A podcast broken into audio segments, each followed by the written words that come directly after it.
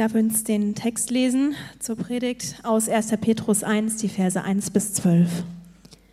Petrus, Apostel Jesu Christi, an die von Gott erwählten, die als Fremde in dieser Welt über die Provinzen Pontus, Galatien, Kappadokien, Asien und Bithynien verstreut sind.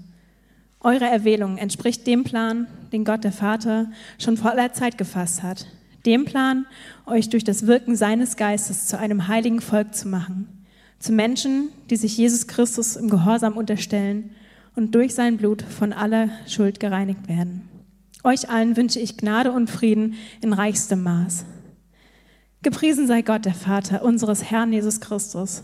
In seinem großen Erbarmen hat er uns durch die Auferstehung Jesu Christi von den Toten ein neues Leben geschenkt. Wir sind von neuem geboren und haben jetzt eine sichere Hoffnung, die Aussicht auf ein unvergängliches und makelloses Erbe, das nie seinen Wert verlieren wird. Gott hält es im Himmel für euch bereit und wird euch, die ihr glaubt, durch seine Macht bewahren, bis das Ende der Zeit gekommen ist und der Tag der Rettung anbricht. Dann wird das Heil in seinem ganzen Umfang sichtbar werden.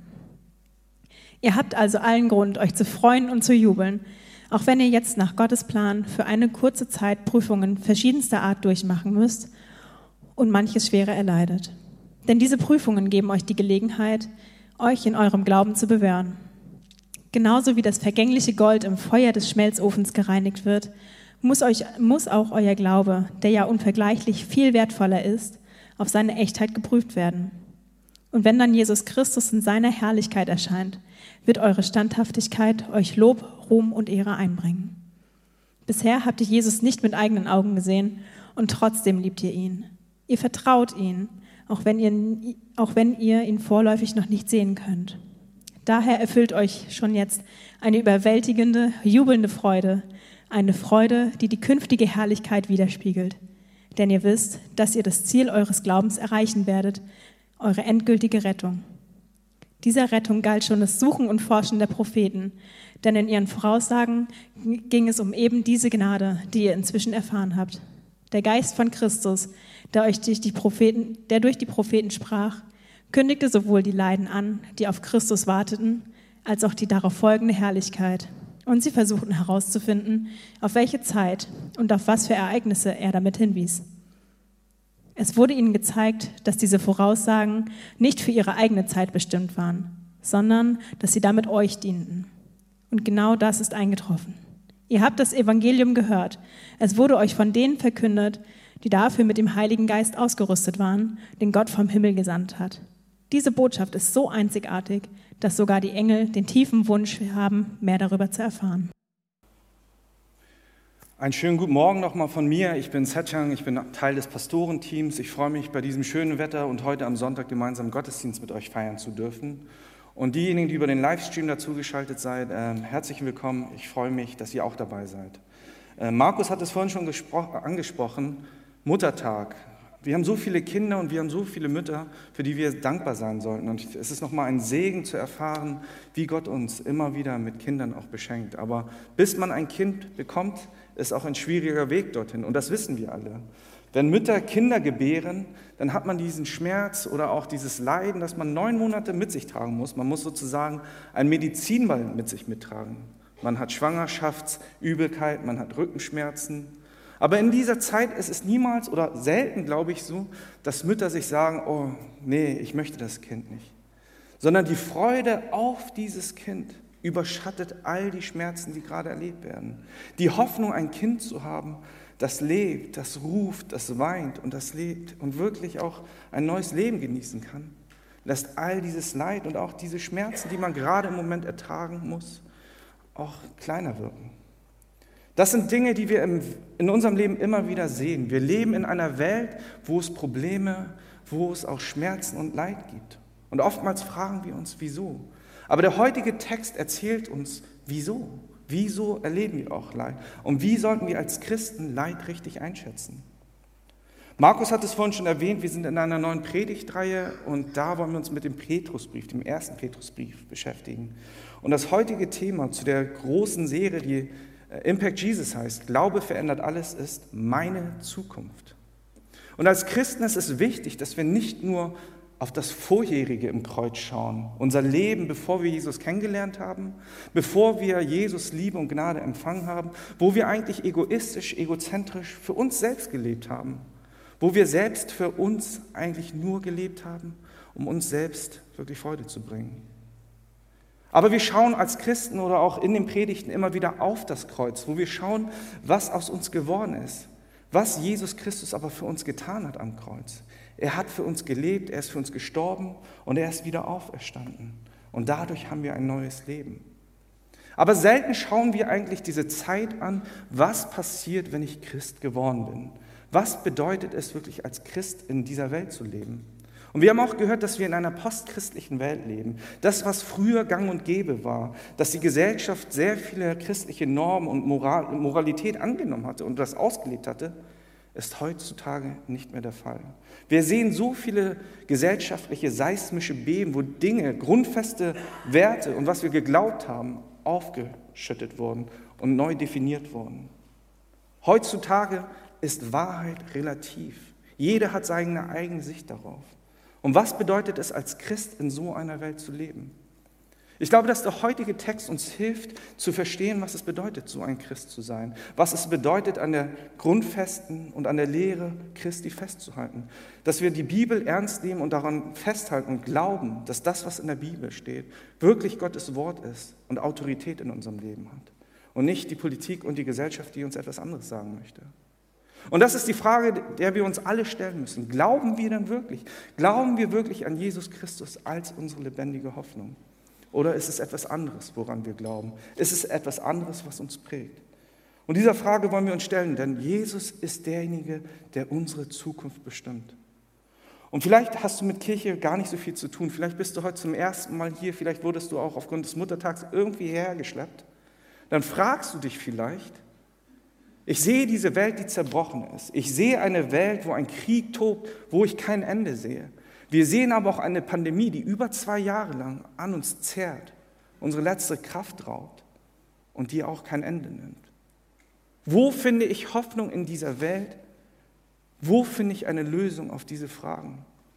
Und die existenzielle Frage, die jeder sich irgendwann stellt oder auch schon gestellt hat, was passiert, wenn mein Leben zu Ende ist? Wo gehe ich hin? Wenn du Christ bist, dann hast du die Hoffnung, dass durch Jesus Christus du ein Leben in der Ewigkeit hast. Und das wollen wir uns heute nochmal genauer im Petrusbrief anschauen. Ich möchte dich daran erinnern, an deine Errettung. Petrus möchte dich daran erinnern. Ultimativ möchte Gott dich daran erinnern, dass du errettet bist und erwählt bist. Und dieser Thematik wollen wir uns heute stellen. Und ich hoffe, dass dieser Text, der so viel Theologie in sich hat, uns nicht zum Einschlafen bringt, oder, sondern uns aufweckt, uns lebendig macht, mehr zu suchen, in Gottes Wort, durch den Heiligen Geist, bei Gott. Und bevor wir tiefer in den Text einsteigen, würde ich gerne einfach nochmal mit uns beten. Vater, wir danken dir, dass wir heute hier Gottesdienst feiern dürfen, dass wir Kinder sind, dass wir erwählt sind, dass du uns errettet hast, bevor wir überhaupt geboren waren, dass du unsere Namen kanntest, bevor wir diese Welt betreten haben. Du kannst jeden einzelnen von uns. Du kanntest alle unsere Makel, alle Probleme, die wir erleben würden. Und trotzdem hast du an uns festgehalten. Du hast einen besseren Plan. Und du hast uns Hoffnung gegeben durch deinen Sohn Jesus Christus. Ich bitte dich einfach, dass wir jetzt auch diese Hoffnung empfangen. Falls wir sie schon gehört haben, bitte ich dich einfach, dass du diese Liebe und diese Freude und die Dankbarkeit, die damit verbunden ist, heute neu entfasst, dass wir diese neu erleben können. Aber ich bitte dich auch für diejenigen, die dich nicht kennen, dass sie eine neue Hoffnung in dir finden, eine Hoffnung, die die Welt nicht geben kann. Und ich bitte dich, dass du durch deinen Heiligen Geist heute sprichst und meine Limitiertheit in meiner Sprache, in meinem Empfindungswesen, dass du die überschattest mit deiner Gnade und Liebe und dass du mit den gleichen Worten verschiedene Menschen ansprechen kannst. Dass jeder das hört, was er braucht, was er benötigt. Durch dich, durch deine Gnade und deine Liebe. Darum bitte ich dich. In Jesu Namen. Amen. Und wir wollen jetzt einmal tief in den Text reinschauen und wenn wir uns den Text genau anschauen, dann sehen wir in den ersten zwei Versen etwas, was für die neutestamentlichen Briefen ganz normal ist. Das ist diese Begrüßungsformel. Und in der Begrüßungsformel, das ist wie ein moderner Briefkopf, sehen wir äh, mehrere Sachen. Eine Sache, das erste ist, wir sehen, wer der Versender ist, der Absender, der Autor des Briefes. Und hier sehen wir, es ist Petrus, der Apostel Jesu Christi. Und es ist nicht irgendein Brief, den Petrus an irgendeinen Freund schickt und sagt, hey, wie geht's dir? Ähm, lange nichts mehr gehört, sondern dieser Brief ist aus einer Autorität, weil er ein Apostel Christi ist.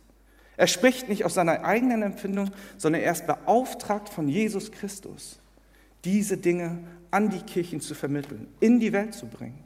Und das tut er als Apostel. Petrus war einer der zwölf Jünger, die drei Jahre lang mit Jesus gelebt haben. Sie waren so nah an ihm, dass, er, dass sie wirklich alles erlebt haben. Sie haben mit ihm geschlafen, sie haben mit ihm gegessen, sie haben alles mit ihm erlebt, sind rumgereist, haben all seine Wunder erlebt, sind wirklich durch Höhen und Tiefen mitgegangen. Und all das ist in diesem Inhalt verpackt, was Petrus uns geben möchte. All diese Reflexionen auf sein Leben mit Jesus Christus spiegeln sich auch in diesen Texten wieder. Und das sollten wir als Leser in unserer heutigen Zeit niemals vergessen, dass so viel Kontext da reingepackt ist. Und wir lesen hier auch, wer der Adressat ist, wer den Brief empfangen sollte. Und wir lesen, es sind Leute aus Pontius, äh, von Pontus, Galatien, Kappadokien, Asien, Bithynien, verstreut in diesen Regionen. Und wenn wir mal auf der Landkarte schauen würden, dann sehen wir es, dass es die neue moderne Türkei ist. Alles nördlich des Taurusgebirges. Und wenn wir noch genauer schauen, dann sehen wir, dass die verschiedenen Provinzen, wenn wir sie aufeinander aufreihen, dass sie eigentlich die Reiseroute von Silvanus, auch genannt Silas, waren. Silvanus ist wahrscheinlich mit dem Brief, den er von Petrus bekommen hat, diese Reiseroute, angefangen bei Pontus, äh Pontus abgereist und hat diesen Brief übermittelt. Aber wer waren genau diese Empfänger? Wenn wir dieses erfahren, hilft es uns vielmehr auch mehr Kontext für uns zu erfahren. Die Leute, die diesen Brief empfangen haben, waren Christen. Und dem, äh, bei den ältesten Überlieferungen bis hin zur Reformation geht man davon aus, dass dieser Text eher an Judenchristen gewandt war. Judenchristen waren Menschen, die einen jüdischen Hintergrund hatten, das Alte Testament kannten und wie Jesus auch jüdisch waren. Das, was er gelehrt hatte, war ihnen nicht fremd. Und das war eigentlich äh, der Gedanke bis zur Reformation und den Theologen damals. Aber in der Neuzeit ging man eher davon aus, ja, wenn wir die Sachen näher prüfen, könnte es auch sein, dass es eigentlich auch adressiert ist an Nichtjuden, also an Heidenchristen. Menschen, die eigentlich gar keinen jüdischen Hintergrund haben. Menschen, die aus einem anderen Hintergrund kommen. Egal, was die Forschung und Akademiker sagen, was wichtig ist, dieser Brief ist an Christen gerichtet. Egal, ob sie Judenchristen waren oder Heidenchristen. Dieser Brief ist an die Menschen gewidmet, die Jesus Christus nachfolgen wollen, die in, in, in einer Beziehung zu Jesus stehen. Und das Gleiche gilt auch für uns heute. Und deswegen ist es wichtig zu verstehen, dass es kein fremder Text ist an irgendeine Gruppe von Menschen in der Türkei, sondern ein Text, der an uns gewidmet ist. Und ich habe euch schon gesagt, es ist eine Begrüßungsformel, die relativ äh, oft auch gesehen wird. Aber es ist am Ende auch ein Segen dabei. Aber wenn man sich den Text ein bisschen genauer anschaut, dann sieht man, wie viel Theologie und doktrinelle Tiefe in diesem Text steht. Und das kann ich, wenn ich das wirklich mal auslegen würde, würden wir eine ganze Predigtserie daraus machen können. Aber ich glaube nicht, dass wir das heute hier machen wollen. Deswegen versuche ich das etwas zu kondensieren und euch ein paar Einblicke zu geben ein paar Beobachtungen euch zu geben. Und zwar steht hier von Gott erwählt. Gott hat den Christen, Gott hat die Leser erwählt. Gott hat dich erwählt, nicht du. Nicht du hast Gott erwählt, sondern du hast Gott erwählt, weil er dich zuerst erwählt hat. Und das ist etwas Schönes. Es ist kein Zufall, sondern Gott wusste schon, dass er dich retten würde, weil er dich liebt, weil du ihm wichtig bist. Und das sollte uns ermutigen, wenn wir Christen sind, dass das, was wir tun, nicht die Grundlage ist unserer Errettung des Himmelreiches, sondern dass die Grundlage für unsere Errettung bei Gott selbst ist. Gott hatte den Plan zu deiner Errettung. Und als nächstes sehen wir ein anderes theologisches Schema, und zwar als Fremde in einer fremden Welt zu leben. Und da ist es ähnlich bei, dem, bei der Erwählung, die sehen wir auch in der Bibel immer wieder. Im Alten Testament hat Gott Adam erwählt, als der Kopf der Menschheit zu sein. Er war der erste Mensch. Wir sehen aber auch, dass Abraham erwählt war. Wir sehen, dass Mose erwählt war. Wir sehen, dass der König David erwählt war. Und das setzt sich fort im Neuen Testament bei der Erwählung der zwölf Jünger. Aber das gilt auch für uns, jeden Einzelnen. Wir sind erwählt und darüber dürfen wir uns freuen. Und wenn wir diese Brücken ein bisschen näher verstehen würden, glaube ich, würde unsere Freude an der Bibel viel größer sein. Heutzutage haben wir Bibeln zuhauf in unseren Regalen, verstaubt, auf dem Handy.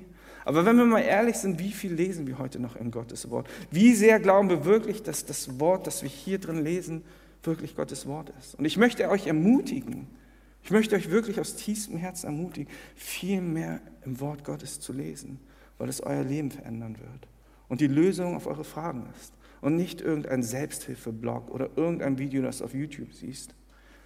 Hab Freude in der Bibel. Glaub daran, dass Gott wirklich dir ein neues Selbstbild gibt, aber ein neues Bild von Gott und von dieser Welt. Und was ich damit sagen will, wenn wir die Bibel tiefer lesen, dann sehen wir, dass sich immer wieder bestimmte Motive wiederholen. Und das ist das Wundersame und das Schöne an der Bibel.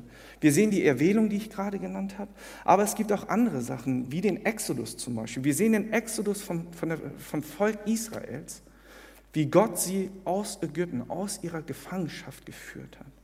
Aber wir sehen auch einen neuen Exodus im Neuen Testament, dass Jesus Christus mit seiner Kirche, mit seinen Gefolgsleuten, seinen Jüngern einen neuen Exodus beginnt. Wir sehen am Anfang der Bibel in Genesis, wie eine Schöpfung stattfindet, von der wir Teil sind. Aber wir sehen auch an den letzten Seiten in der Johannesoffenbarung, dass Gott aber eine neue Schöpfung schon vorbereitet hat, in der alles neu gemacht wird. Ich möchte euch ermutigen, wirklich viel mehr in der Tiefe zu graben und zu durchforsten und durch den Heiligen Geist Dinge zu verstehen. Gemeinsam in der Kirche, aber auch in euren Docs, in euren Hauskreisen, in euren Gruppen, viel mehr in diesem lebendigen Wort zu lesen. Davon, dazu möchte ich euch ermutigen. Und als zweites sehen wir ein biblisches Motiv, das sich hier offenbart, und zwar als Fremder in einer fremden Welt zu leben. Ich weiß nicht, ob ihr mit diesem Gedanken etwas anfangen könnt. Aber in der Bibel, im Alten Testament, sehen wir immer wieder, dass Abraham ein Fremder in der fremden Welt war. Wir sehen, dass Israel in einer fremden Welt war. Das war in den beiden großen Exilen, als sie durch Assyrien ins Exil geführt wurden, aber auch einmal durch Babylon. Aber das Gleiche steht in unserer Kontinuität. Er sagt es hier, das, was ihr gerade erlebt, dass ihr als Fremde in einer fremden Welt lebt, das ist nicht neu. Das ist nicht irgendwas Überraschendes, sondern das ist von Gott bestimmt. Und vielleicht kannst du mit dem Prinzip gar nichts anfangen, aber ich als Deutsch-Koreaner kann sehr viel damit anfangen. Und ich möchte euch einen kleinen Einblick geben. Heutzutage haben sich viele Dinge verändert, aber als ich groß geworden bin, wurde mir eigentlich immer eingebläut, du bist anders. Egal, ob ich im Kindergarten war, in der Grundschule, in der Schule, ich war anders. Und ein Segen hier in unserer Gemeinde ist, dass wir so eine Vielfalt haben von verschiedenen Menschen. Das ist eine schöne Sache. Aber ein Einblick aus meinem Leben ist, dass ich von klein auf immer das Gefühl bekommen habe, du gehörst hier eigentlich gar nicht rein. Du bist ein Fremder. Und mit diesem Gefühl bin ich durch mein Leben gegangen, habe nach Identität gesucht, nach Bestimmung. Wo gehöre ich dann wirklich überhaupt hin? Und es hat mir sehr viele schmerzhafte Momente auch beschert, weil ich irgendwie dazugehören wollte, aber irgendwie nicht dazugehörte. Man wurde immer wieder darauf hingewiesen, du gehörst hier nicht hin. Und diese Gespräche sind heute immer noch. Wir sagen heute nicht mehr, oh, da ist ein Ausländer, wir sagen ein Mensch mit Migration, das klingt vielleicht schöner, aber viele Sachen haben sich einfach nicht verändert. Das hat eine Studie, die letzte Woche herausgekommen ist, über Rassismus auch wieder klar aufgezeigt. Menschen entfremden Menschen. Und das habe ich in meinen jungen Jahren erlebt. Aber auf der Suche nach meiner Identität, nach meinem Sein, wer bin ich überhaupt, habe ich natürlich versucht weiterzusuchen, habe nicht aufgegeben. Was habe ich gemacht? Ich habe versucht, mein Glück in Korea zu suchen. Weil mir auch immer wieder gesagt wurde, ja, du bist doch eigentlich Koreaner, du siehst aus wie ein Koreaner. Und die Dialoge sahen meistens auch so aus. Ähm, wie heißt du? Se, äh, okay, ähm, wo kommst du eigentlich her? Ja, ich bin in Deutschland geboren. Ja, wo kommst du wirklich her? Und dieses Gespräch, ich weiß gar nicht, wie oft ich das schon geführt habe, ist Alltag eines Menschen mit Migrationshintergrund. Und dann kommt der Satz dann auch, ach so, du kommst aus Südkorea, du bist hier geboren und zur Schule gegangen, hast ein Abitur hier gemacht, äh, du hast einen Universitätsabschluss hier gemacht. Dafür sprichst du aber ziemlich gut Deutsch. Und dann frage ich mich, ist das jetzt ein Kompliment oder ist das eine Beschimpfung? Und was ich nur sagen kann ist, Dankeschön. Das ist ein kurzer Einblick, aber was das verursacht hat, ist, ich bin weiter am Suchen gewesen zu den Wurzeln meiner Eltern. Bin nach Korea geflogen, habe Sprachreisen gemacht, habe in der Historie nachgegraben und dachte, jetzt bin ich doch endlich angekommen. Aber dann sagte die Enttäuschung ein. Und witziger oder komischerweise war ich oder bin ich in Korea der Ausländer, bin ich der Deutsche. Das macht doch gar keinen Sinn. Hier bin ich der Nicht-Deutsche, in Korea bin ich der Deutsche. Da heißt es, du sprichst doch ganz anderes Koreanisch und wieso bist du eigentlich so groß? Wir Koreaner sind eigentlich kleiner. Oder selbst meine kulinarischen Vorlieben, wie du isst keinen heißen Reis und Suppe 7 Uhr morgens. Das machen wir Koreaner. Wie du willst Müsli und Brot? Das, äh, sorry, aber du gehörst hier nicht hin. Und mit diesen Erfahrungen war ich auf der Suche nach Identität. Bin zurückgekommen, habe hier mein Leben weitergelebt. Aber hier kommt der wichtige Punkt. Was mir geholfen hat, meine Identität zu finden, ist, und das ist keine christliche Floskel, sondern die Wahrheit, die mich wirklich weitergebracht hat, ist, dass ich gelernt habe und verstanden habe, dass meine Identität bei Gott ist. Dass meine Identität in Christus liegt. Dass es egal ist, wie ich aussehe, was auf meinem Reisepass steht, dass das nicht meine Identität ist, sondern das, wozu Gott mich gemacht hat, als sein Kind. Und falls du mit diesem Beispiel nichts anfangen kannst, kennst du vielleicht dieses Bild von dem latenten Hin und Her zwischen Fernweh und Heimweh. Wir haben alle diese Spannung, wenn wir lange zu Hause sind, und das war in der Corona-Zeit sehr lange, wollen wir endlich raus. Dann packt uns die Wanderlust und wir wollen raus in die Welt. Aber sind wir erst mal ein paar Wochen, ein paar Monate draußen, wollen wir wieder nach Hause, unser eigenes Bett. Und in dieser Spannung leben wir eigentlich. Und ich glaube, das sind Indizien dafür, dass diese Welt, in der wir leben, nicht unsere Heimat ist. Und das muss uns wirklich klar werden. Wenn wir als Fremde in dieser fremden Welt leben, dann hat es bestimmte Implikationen. Implikationen, die uns helfen, als Christen standhaft zu bleiben, Freude zu haben, um wirklich unseren christlichen Glauben auszuleben. Eine Sache ist zum Beispiel, dass Fremder in einer fremden Welt zu sein, nicht zu Hause zu sein. Dass du es hier in der Welt dir nicht zu gemütlich machst. Dass du kein Bentley und drei Porsches brauchst. Dass du kein 18-Zimmer-Haus brauchst und dass du dir keine Reichtümer hier in der Welt anschaffst. Und dass alles, was hier in der Welt dir viel wichtiger ist, was, als das, was in der Ewigkeit ist. Das sagt uns die Bibel auch. Häufe keine Reichtümer hier in der Welt an, sondern hab eine Ewigkeitsperspektive. Und dazu sollen wir ermutigt sein als Christen. Wie oft denken wir darüber nach, ähm, wo unser Seniorenwohnheim sein würde? Ich gehe mal davon aus, nicht viele, aber einige schon. Und einige junge Leute tun das aus. Wo werde ich später meinen zweiten Frühling erleben? Wo kann ich Geld zurücklegen, dass es mir später gut geht hier in der Welt? Und ich will nicht sagen, dass diese Sachen unpassend sind oder dass sie naiv sind. Sie sind wichtig. Wir sollten auch dafür sorgen, dass wir in der Welt niemandem zur Last fallen und dass wir Freude haben, den Segen empfangen und auch genießen können, den Gott uns gegeben hat. Das ist nicht der Punkt. Aber es geht darum, wie setzen wir unsere Prioritäten? Was ist uns wirklich wichtig? Haben wir diese Ewigkeitsperspektive nach vorne, dass es einen Ort gibt, der nicht hier ist, sondern das Himmelreich? Oder ist es die Perspektive auf das Hier und Jetzt? Das beste Leben, das ich mir vorstellen kann, hier und jetzt. Aus einer christlichen Perspektive ist das aber töricht. Weil das, was wir hier sehen, alles verwelkt, alles wird alt, selbst unsere Körper. So alt bin ich noch gar nicht, aber ich freue mich schon auf den Tag, wo ich wieder eine heile Schulter habe und meine dreimal ausgekugelte Schulter nicht mehr morgen schmerzt. Oder 18 Mal beim Basketball umgeknickt, dass ich diese Schmerzen, die ich, wenn es regnet habe, nicht mehr spüre. Wir haben eine Zukunft bei Gott im Himmelreich und wir sind hier nicht zu Hause. Dessen sollten wir und müssen wir uns im Klaren sein. Aber wichtig auch als zweites ist, dass wir als Fremde in einer fremden Welt, als Ausländer hier, sollten wir nicht vergessen, dass wir als Fremde behandelt werden. Und das habe ich euch an meinem Beispiel schon erklärt. Wir leben ein neues Leben. Als Christen leben wir nicht mehr das alte Leben. Wir haben nicht mehr das alte Wertesystem, nicht mehr die anderen Prioritäten. Und deswegen werden wir auf bestimmten Ebenen immer wieder anecken. Unsere Sicht auf Geld, unsere Sicht auf Sexualität, unsere Sicht auf Politik ist im besten Fall nicht mehr so, wie sie früher war. Und wir werden wahrgenommen, marginalisiert, manchmal auch ausgelacht. Im schlimmsten Fall werden wir ausgegrenzt. Und das ist die Realität eines Fremden in einem fremden Land. Und ich möchte hier gar kein pessimistisches Bild malen, aber ich glaube, wir müssen uns vorstellen oder es hilft uns, uns vorzustellen, dass wir wirklich in so einer Welt leben und wir nicht versuchen sollten, alles schön zu reden und durch die rosarote Brille zu sehen. Wenn wir wirklich fest an dem Glauben festhalten, den Jesus uns gegeben hat, dann wird das wirklich unsere Realität sein. Und das Schlimmste, was sein kann, ist, dass wir zwei verschiedene Leben leben. Dass wir einerseits in der Kirche sonntags unser Kirchenleben aufleben lassen, aber von Montag bis Samstag haben wir unser Agentendasein, wo wir im Herzen Christen sind, aber es bloß keiner mitbekommen sollte. Das ist nicht ein Leben, das sich Gott für uns wünscht. Gott möchte, dass wir authentische Christen sind und dass wir ihn nicht verneinen. Denn wenn wir ihn nicht verneinen, dann wird er uns auch nicht verneinen. Und das ist eine Erinnerung, die ich euch als Ermutigung mitgeben möchte.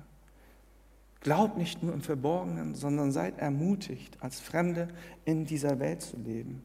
Habt keine Angst vor den Anfeindungen und wisst, dass das von Gott vorgebestimmt war. Dieser Plan für uns in dieser Welt zu leben, ist vielleicht hart und temporär schmerzt er, aber es wartet etwas viel Schöneres auf uns in der Ewigkeit. Und wenn wir den Text weiter anschauen und tiefer in die Verse einsteigen, dann sehen wir auch, ähm, gepriesen sei Gott, der Vater unseres Herrn Jesus Christus. In seinem großen Erbarmen hat er uns Auferstehung, durch die Auferstehung Jesu Christi von den Toten ein neues Leben geschenkt. Wir sind von neuem geboren und haben jetzt eine sichere Hoffnung, die Aussicht auf ein unvergängliches und makelloses Erbe, das nie seinen Wert verliert. Gott hält es im Himmel für euch bereit und wird euch, die ihr glaubt, durch seine Macht bewahren, bis das Ende der Zeit gekommen ist und der Tag der Rettung anbricht. Dann wird das Heil in seinem ganzen Umfang sichtbar werden. Und hier sehen wir, dass wir ein neues Leben geschenkt bekommen haben durch den Tod von Jesus Christus. Und hier ist es ganz wichtig zu verstehen, was es bedeutet. Wir haben ein neues Leben bekommen weil wir mit Jesus Christus gestorben sind und wieder auferstanden sind. Und dieses Bild sehen wir jedes Mal, wenn wir die Taufe feiern. Und vielleicht erinnert ihr euch, vor ein paar Wochen hatten wir die Taufe. Das ist eines der schönsten Tage und Feste, die wir erleben. Aber der, der Prozess der Taufe symbolisiert genau dieses. Mit unserer Sünde, mit unserem alten Leben tauchen wir in dieses Wasser ein, sterben, werden transformiert. Und wenn wir aus dem Wasser auftauchen, dann stehen wir mit Jesus wieder auf und haben ein neues Leben. Aber hier stellt sich die Frage, passiert das wirklich in unserem Leben? Das ist die Kernfrage, die wir uns fragen sollten. Haben wir dieses neue Leben? Leben wir dieses neue Leben? Oder leben wir unser altes Leben? Und das soll nicht irgendwie ein Affront sein, woran wir kaputt gehen sollten, sondern es sollte eine Ermutigung zu sein, dieses neue Leben zu genießen. Weil ich glaube, dass viele Christen einfach keine Freude haben oder unzufrieden sind, weil sie nicht dieses neue Leben leben, weil sie einfach in ihrer alten Welt mit all den alten Problemen weiterleben. Aber Jesus Christus und sein Tod, durch den wir mitgestorben sind, er hat alles erfüllt und dadurch sind wir neue Menschen, hat uns neu geboren. Und wenn wir uns den Prozess einer Geburt anschauen, dann wissen wir, dass das Kind nicht der Faktor ist für eine Geburt. Das Kind ist nicht im Mutterleib und trainiert jeden Tag mit den Handeln und sagt, ich bereite mich für die Geburt vor, hier komme ich. Nein, das Kind liegt da, wird groß, die Mutter füttert es auf passive Art. Und selbst bei der Geburt ist es die Mutter, die das Kind austrägt. Im Englischen sagt man auch Labor dazu, die Arbeit, die anfällt. Und das ist das, was wir bei der Geburt hier auch im spirituellen Sinne erleben.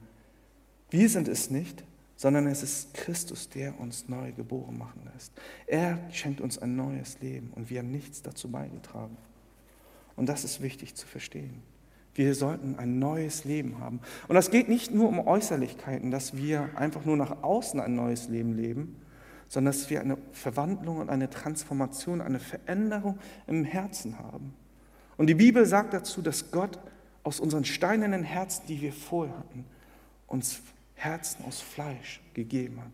Lebendige Herzen, die seinem Herzen ähneln. Und das ist das, was uns als Christen ausmachen sollte dass wir eine Herzenshaltung haben, die Jesus ähnlich ist, die in seinem Herzschlag in der gleichen Frequenz schlägt. Das sollte unser neues Leben ausmachen. Wie wir Menschen betrachten, wie wir Gott betrachten und dass wir mehr und mehr wie Jesus Christus werden in diesem Prozess. Und das nennen wir oftmals Heiligung. Der Prozess, nachdem wir Christen geworden sind, wie wir leben bis zu dem Punkt, wo Jesus uns wiederholt.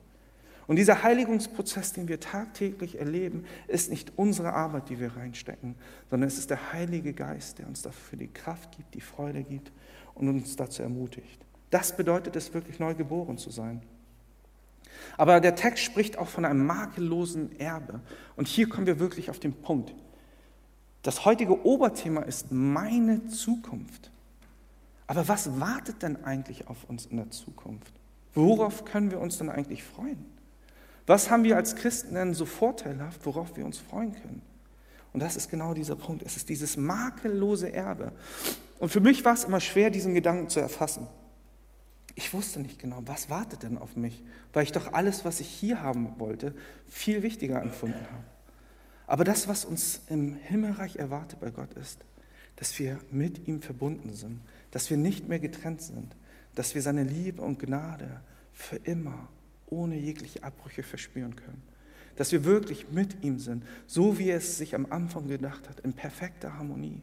Dass es in der Zukunft bei ihm im Himmelreich, wenn Jesus uns holt, keine Tränen mehr gibt, keine Angst mehr gibt und keine Furcht. Dass es keine Erinnerung mehr gibt, die uns immer noch zitternde ähm, Knie gibt, dass wir uns fürchten müssen, sondern eine Zeit bei Gott, mit Gott in alle Ewigkeit.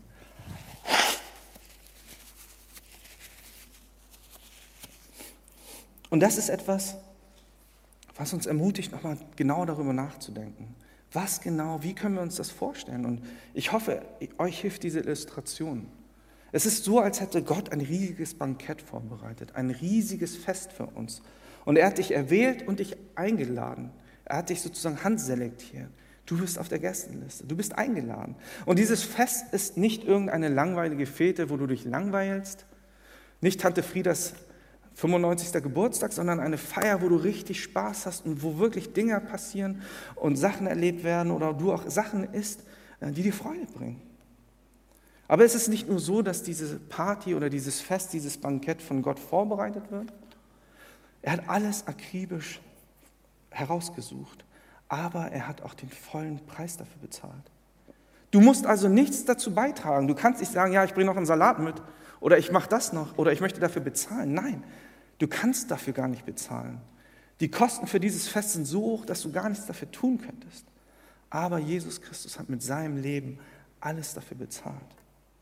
Aber es wird noch schöner. Hier steht nämlich, dass Jesus Christus, dass Gott wirklich dieses makellose Erbe nicht nur bereitgestellt hat, bezahlt hat, sondern er sorgt dafür, dass wir dieses auch erleben können. Er wird es bewahren. Es ist also so, als würden wir uns auf den Weg machen, um Gott zu treffen, zu diesem Fest zu kommen, in die Ewigkeit, ins Himmelreich zu kommen. Aber wir verlaufen uns in uns selbst, in unserer eigenen Sünde. Aber Jesus schaut nicht zu von seinem Thron und sagt, mal sehen, ob du den Weg findest. Nein, er macht sich auf den Weg und er hat sich auf den Weg gemacht und hat dich gefunden in deinem Elend, in deiner Trauer, in deiner Sünde und hat dich frei gemacht, neu gemacht und nimmt dich auf diesen Weg mit, auf diesem Heiligungsprozess, dieser Zeit, in der wir hier und jetzt leben, in dieser Welt.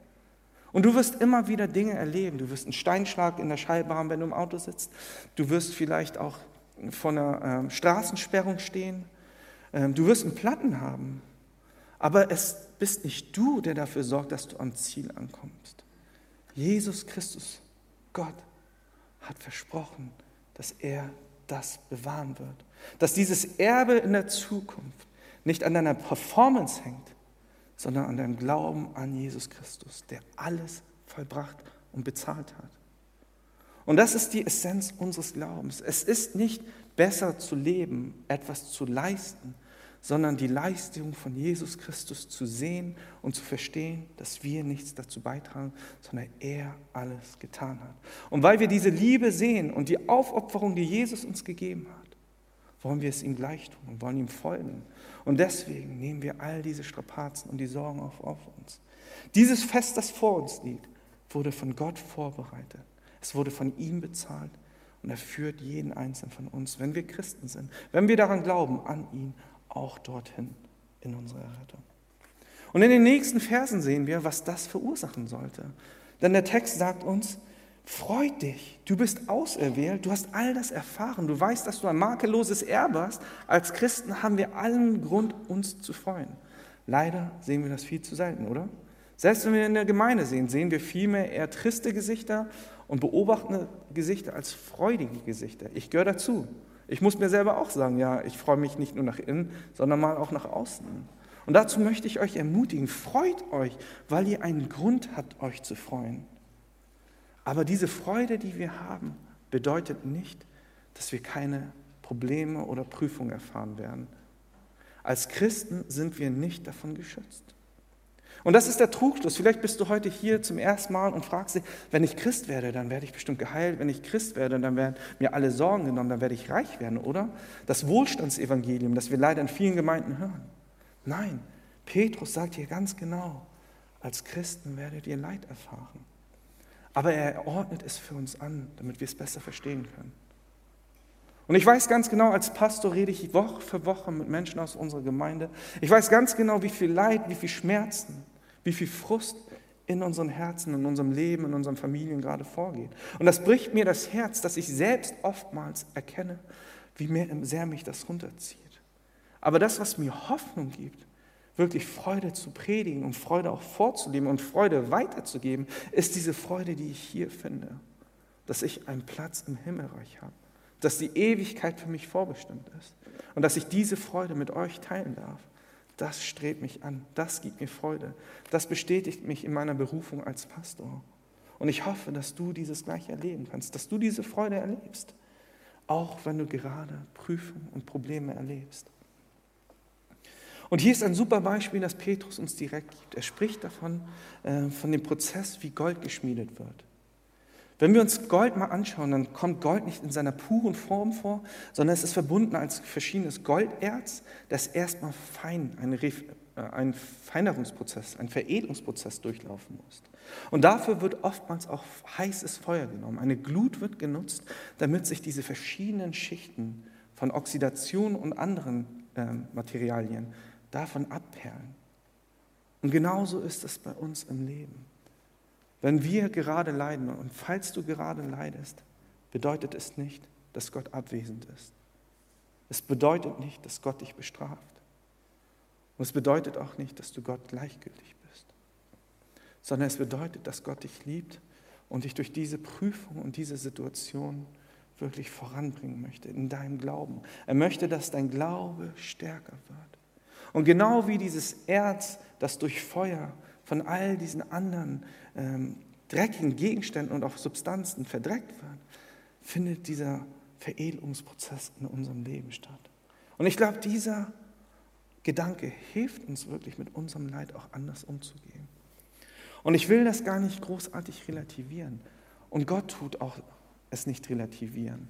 Gott sagt nicht, dein Leid ist mir nichts wert oder mir ist es egal, ob du gerade leidest. Und ich sitze hier von meinem großen Thron und beurteile das Ganze. Gott begegnet uns in unserem Leid und ist bei uns, wenn wir leiden. Und das wird sich nicht ändern. Aber er weiß auch, dass die Gnade, die wir brauchen, nicht immer die Gnade ist, die wir uns wünschen, sondern die Gnade, die manchmal auch unbequem ist, die uns aber aufrichtig zum Glauben bewegt, aufrichtig in die Arme von Gott treibt. Und das ist die Erinnerung, falls du gerade Leid erlebst. Wir sehen im Johannesevangelium auch bei dem Tod von Lazarus und seiner Auferstehung. Lazarus ist gestorben und Jesus wusste ganz genau, er würde ihn wieder zum Auferstehen bringen. Er würde ihn wieder von den Toten erwecken. Aber trotzdem hat er mit ihm getrauert, weil das Leid und der Tod in seiner tiefsten Form, in seiner Hässlichkeit ihm Trauer bringt. Und wenn du trauerst, ist Gott nicht fern. Er ist nah bei dir. Er tröstet dich und er führt dich dadurch. Er wird deine Trauer nicht kleinreden, er wird dich immer wieder aufbauen. Und ich hoffe, dass du verstehst, dass diese Prüfung, die du gerade im Leben hast, dich aufbauen sollen. Dass du ein klareres Verständnis von Gott hast, ein Bild hast, dass Gott wirklich real ist, dass dein Glaube nicht irgendeine Fassade ist, die wegweht, wenn ein Krieg entbricht. Dass der Glaube weggeweht wird, wenn du eine Pandemie durchlebst, sondern dass dieser Glaube dich durch diese Pandemie trägt, durch diesen Krieg und all die verschiedenen Dinge, die gerade in deinem Leben passieren. Und das ist dieser Veredelungsprozess, der uns vorbereitet. Als Christen, als neue Christen fangen wir an als ein Edelerz, immer noch in unseren eigenen Gedanken von früher, in unseren alten Sünden, in unseren alten Freundeskreisen. Es bedeutet nicht, dass wir uns von den Menschen entfernen sollten. Nein, nein, nein. Wir sollten wirklich Salz, als Salz und Licht in dieser Welt sein. Wir sollten dieser Stadt ein Segen sein. Aber es bedeutet, dass wir anders leben, dass wir nicht von dieser Welt sind, sondern in dieser Welt sind. Und dass wir dadurch ein anderes Leben haben, aber auch eine andere Sicht auf die Prüfung und das Leid, das wir in unserem Leben erleben. Und das bekundet uns auch der letzte Teil äh, dieses Textes. Von 10 bis 12 merken wir einfach, dass die Entfaltung von Gottes Gnade in unserer Errettung für uns offenbart wurde. Was bedeutet das? Es bedeutet, dass wir ein Ostern feiern können, was die früheren Propheten im Alten Testament nicht feiern konnten. Wir haben konkret gesehen, dass Jesus von Nazareth der Messias ist und für uns gestorben ist. Unser Glaube wird dadurch nochmal gestärkt und wir können darauf vertrauen. Das, was wir zu Ostern gefeiert haben, ist die Realität und wir berufen uns darauf. Und das ist die Grundlage unserer Errettung und unseres Glaubens, unser Verständnis von dem, wer Gott wirklich ist. Und ich möchte dich dazu ermutigen, viel mehr darüber nachzudenken, was Jesus Christus wirklich für dich bewirkt hat. Er hat nicht nur dein Leid gesehen, er ist zu deinem Leid geworden. Er hat unsere Sünde gesehen und hat gesehen, dass wir alleine nicht auf den Weg gekommen sind. Den Weg zum Bankett konnten wir alleine nicht finden. Den Weg zum Vater konnten wir alleine nicht ebnen. Deswegen ist er in diese Welt gekommen und hat das höchste Leid, den höchsten Schmerz selber erfahren. Das ist das Evangelium. Und das Evangelium ist nicht irgendein Beipackzettel und irgendein Manual und irgendeine Medizinpackung, die wir schon kennen und nicht mehr lesen sollten, sondern es ist ein Lebenselixier, ein Liebesbrief, eine Bekundung, dass Jesus Christus dich so sehr liebt, dass er alles Leid dieser Welt auf sich genommen hat. Und das ist nicht etwas Oberflächliches. Und ich hoffe, dass wir dieses verstehen, dass wir das Evangelium tagtäglich hören könnten und trotzdem in Freude ausbrechen, aber auch in Tränen. Dass wir Freude haben, weil wir so sehr geliebt sind, obwohl wir Sünder sind aber auch traurig sind über unsere eigene Sünde, die Jesus Christus ans Kreuz genagelt hat. Und ich möchte damit enden darüber, worüber denkst du nach, wenn du an deine letzten Tage denkst? Was ist dir wichtig in dieser Welt? Wie möchtest du dein Leben hier diesseits der Ewigkeit verbringen? Hast du diese Ewigkeitsperspektive, die bei Gott liegt? Oder versuchst du irgendwie noch ein Nicht-Fremder zu sein, zugehörig hier in der Welt zu sein. Ich möchte dich ermutigen, wirklich viel tiefer darüber nachzudenken, aber nicht nur in deinen eigenen Gedanken zu verweilen, sondern darauf zu hören, was der Heilige Geist in dein Leben spricht. Zu oft hören wir nur auf uns, machen uns unsere eigenen Gedanken. Aber der Heilige Geist, der Jesus zum Leben erweckt hat, der gleiche Heilige Geist ist jetzt hier in uns, mit uns. Und wir sind nicht getrennt von ihm. Dieser Heilige Geist, der Jesus auferweckt hat, gibt dir die Kraft, Freude zu verspüren, eine Identität bei ihm, in Gottes Reich zu haben und wahre Freude zu haben, die, egal welches Leid auf dich zukommt, egal welche Prüfung du machst, die Freude nicht zu verlieren und daran festzuhalten. Und ich möchte einfach euch nochmal ermutigen, über diese Wahrheit tiefer nachzudenken. Und wir wollen jetzt nochmal die Augen schließen und einfach über diese frohe Botschaft nachdenken dass Jesus Christus dich so sehr liebt, dass er für dich Leid geworden ist und dass wir ihm deshalb folgen können in diesem Lebensstil, in dieser Zeit hier, in dieser Welt. Dass es keine Zeit der Schande ist oder des Schmerzes oder der Einsamkeit, sondern dass wir in unserem Schmerz und in unserem Leid Teilhabe haben können mit Jesus Christus. Lasst uns ein paar Minuten zur Ruhe kommen und wirklich diese Realität sacken lassen.